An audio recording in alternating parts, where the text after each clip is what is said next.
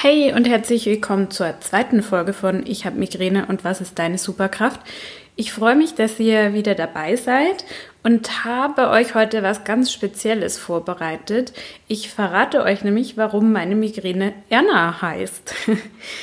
ja, du erfährst in dieser Folge, warum es helfen kann, für seine Krankheit einen Namen zu finden und warum es auch dir helfen kann, für deine Migräne einen Namen zu haben und wie ich ausgerechnet auf Erna kam.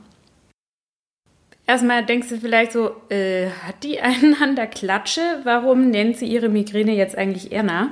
Das ist so die erste Reaktion, äh, die ich von anderen Leuten bekomme, wenn ich das erzähle, dass sie erstmal grinsen müssen. Kann ich verstehen. Ähm, das mag erstmal lustig klingen, ähm, dass ich für diese Nervensäge namens Migräne einen Namen wie Erna habe. Ähm, es hat aber tatsächlich einen, einen Grund für mich. Erna habe ich mir deshalb ausgesucht, weil niemand so heißt, den ich kenne. Und es war mir ganz wichtig, dass ich da niemanden auf die Füße trete, weil das ja für mich eher mit was Negativem behaftet ist. Das heißt, wäre jetzt eher schlecht, ähm, wenn ich die Migräne wie meine beste Freundin benenne. Also davon die Finger lassen. Genau, also einen, einen seltenen Namen da vielleicht auswählen. Ähm, Erna ist mir, um ehrlich zu sein, irgendwie einfach in den Kopf gekommen. Ich kann noch nicht mal genau sagen, weshalb. Äh, vielleicht liegt es auch daran, ich komme aus Baden und da hat man einen ziemlich äh, starken Dialekt, wenn man ihn denn spricht. Ich versuche ja hier in diesem Podcast immer ähm, sehr meine hochdeutsche Seite äh, zu zeigen. Und Erna, auf Badisch gesprochen, klingt dann ungefähr so Erna. Ich finde es irgendwie so witzig, weil man, wenn man sich so ein bisschen drüber lustig machen kann. Und du wirst es auch merken, äh, wie ich drüber rede. Ich mache mich auch gerne mal drüber lustig, keineswegs, weil ich das ganze Thema nicht ernst nehme, überhaupt nicht, sondern ganz im Gegenteil, weil ich einfach finde, es kann so erleichternd sein im Umgang ähm, mit sowas, was so wiederkehrend ist wie Migräne, was man irgendwie wirklich sein ganzes Leben lang mit sich rumträgt, dass man da Humor hat. Ähm, ich meine, man hat sonst dann schon oft eher weniger zu lachen und ähm, irgendwie hat man so das Gefühl damit, dass man dem ganzen Thema einen Schritt voraus ist. Also dass, dass die Migräne einen nicht so ganz oder sein ganzes Leben im Griff hat. Und damit bin ich eigentlich auch schon bei dem Punkt, was bringt es, ähm, da einen Namen zu finden. Für mich ist es eine Abgrenzung, äh, sprich, ich bin nicht die Migräne, also nicht meine ganze Persönlichkeit ist durch die Migräne definiert, sondern die Migräne ist ein Teil von mir. Und indem ich ihr einen Namen wie Erna gebe, ist es, klingt so ein bisschen nach multiple Persönlichkeit, meine ich damit aber gar nicht, sondern es ist einfach was anderes, was zu mir dazugehört und deshalb auch einen, einen Namen hat. Also ich möchte mich nicht äh, als Mensch äh, äh, definieren nur über meine Migräne und das hilft mir tatsächlich einfach dabei, wenn ich da über Erna sprechen kann. Und äh, ich nehme sie halt einfach auch nicht so ganz für voll. Das ist, wie gesagt, hat so einen Effekt, dass das ein bisschen Leichtigkeit in das Thema bringt. Ein weiterer Vorteil ist für mich, dass ich einfach das Wort Migräne ähm, langsam nicht mehr hören kann. Und viele von euch wissen ja sicher, dass das auch mit so Vorurteilen und so weiter behaftet ist. Und ich finde es mittlerweile einfach irgendwie ein anstrengendes Wort. Und so kann ich dann halt zu Freundinnen sagen, die in meinen Namen eingeweiht sind, du, ich kann heute nicht, ich habe die Erna zu Besuch oder boah, heute war echt ein schlimmer Tag, Erna nervt oder Erna ist einfach eine blöde Kuh.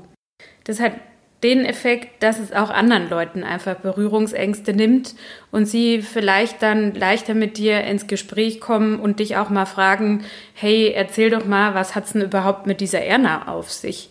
Ich denke, das löst einfach so, ja, Ängste, da jetzt über eine oh, Krankheit zu sprechen, was vielleicht viele ähm, Leute dann irgendwie denken. Jetzt bist du wahrscheinlich neugierig und denkst dir, hm, wie sieht Erna bei ihr denn aus? Ich möchte dir natürlich meine Erna vorstellen.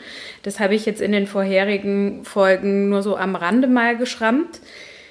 Also Erna ist bei mir ungefähr zu Gast, seit ich 14 Jahre alt bin. So genau kann ich mich nicht mehr daran erinnern, wie alt ich jetzt wirklich war, aber wirklich seit meiner frühen Jugend. Und während meiner Schul Schulzeit, ich war auf dem Gymnasium, ähm, ist sie so ab und zu mal vorbeigekommen. Also das war wirklich nur, ich schätze jetzt mal so zwei, dreimal im Jahr oder so.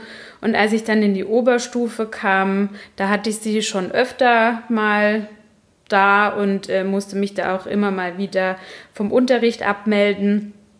Damals hat mir noch ähm, so, so, damals haben mir noch so klassische Medikamente wie Ibuprofen oder Aspirin geholfen und ganz, ganz viel Schlafen. Damit war das Thema dann meistens erledigt.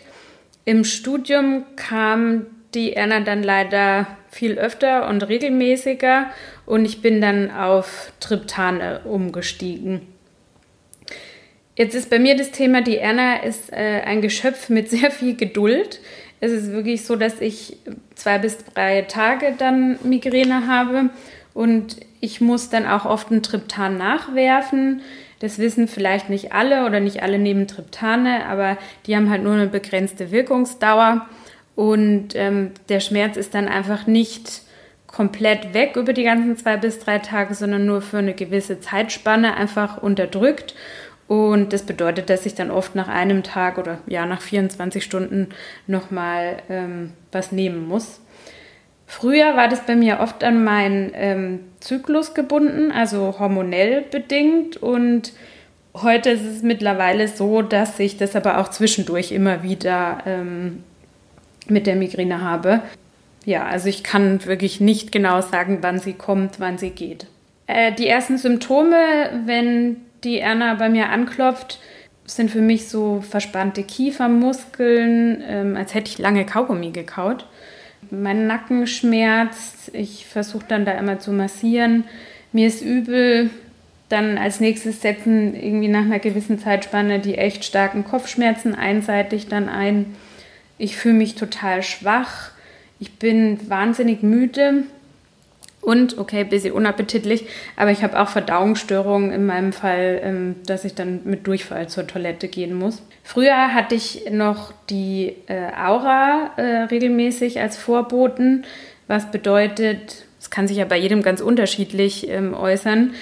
Bei mir also war das dann so, dass ich ja Sehstörungen hatte, aber auch Lähmungserscheinungen. Heute habe ich das viel seltener. also so die kuriosesten Aura-Erfahrungen, das ist wirklich, da denkt man so, what? Was geht hier eigentlich ab?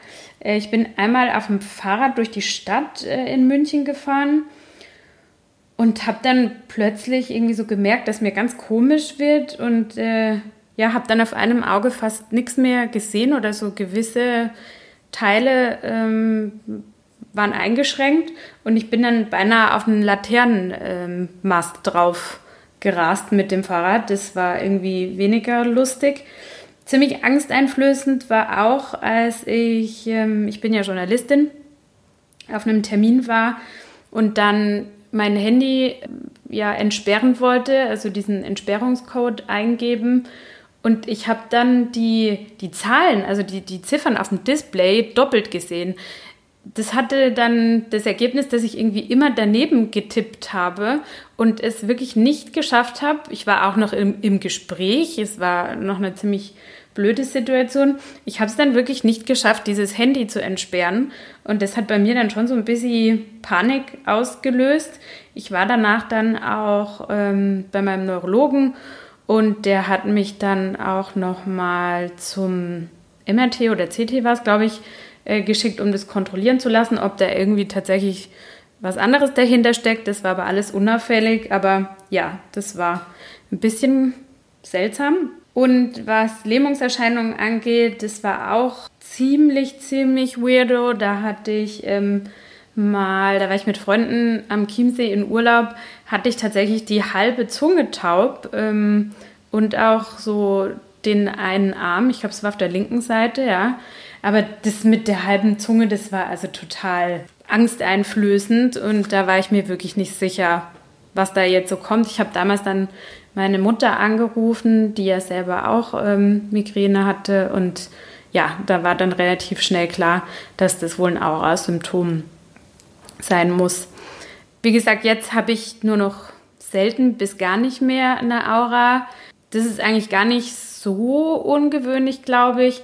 Es ist halt wirklich der Fall, dass sich die Migräne im Lauf des Lebens ändern kann. Sprich, die Häufigkeit kann mehr, kann weniger werden, die Symptome können sich verändern, deine Trigger, also die Auslösefaktoren von Migräne äh, können sich ändern. Die ist halt einfach, die Erna ist einfach wahnsinnig ähm, flexibel. Ja, äh, zum Schluss möchte ich dir noch eine kleine Aufgabe mit auf den Weg geben. Und zwar frage dich doch einfach mal, wie würde deine Migräne heißen? Ich bin da total gespannt auf eure Vorschläge. Ähm, vielleicht hast du es schon mitbekommen. Ich habe ein passendes Instagram-Profil zu diesem Podcast. Das ist Migräne mit AE unterstrich Superhelden.